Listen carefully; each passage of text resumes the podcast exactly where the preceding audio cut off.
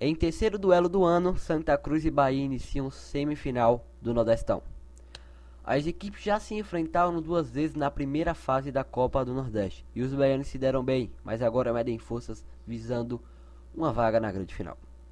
As semifinais da Copa do Nordeste vão começar e o grande duelo regional vai definir um dos finalistas. Duas das maiores forças da região, Santa Cruz e Bahia, se enfrentam mais uma vez.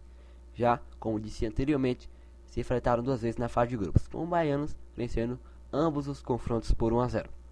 Só que agora o peso é outro, vale passagem à final. O primeiro duelo das semis é daqui a pouquinho no Arruda. O jogo da volta na Arena Futinova está marcado para o próximo domingo.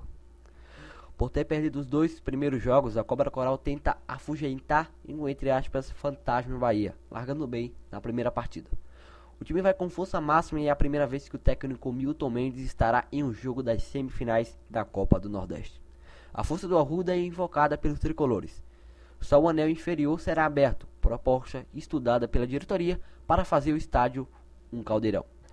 O tricolor de aço aposta na força do seu trio ofensivo para manter os 100% de aproveitamento nos jogos fora de casa da Copa do Nordeste. Doriva tem à disposição Thiago Ribeiro, Edgar Júnior e Hernani, este último recuperado de lesão. O brocador voltou no final de semana e já brocou mais uma vez, alcançando a marca de 9 gols em 8 jogos na temporada. O jogo tem tiro de arbitragem sergipana. O Cláudio Francisco Lima e Silva apita, auxiliado por Rodrigo Guimarães Pereira e Eric Nunes Costa. Quem está fora? No Santa Cruz, o zagueiro Leonardo e o volante Macílio ainda não se recuperaram de lesões e estão em transição física. Já o meia Renatinho está no departamento médico, se recuperando de dores no pubis. No Bahia, Paulo Roberto levou cartão vermelho contra o Fortaleza pelas quartas de final e está suspenso.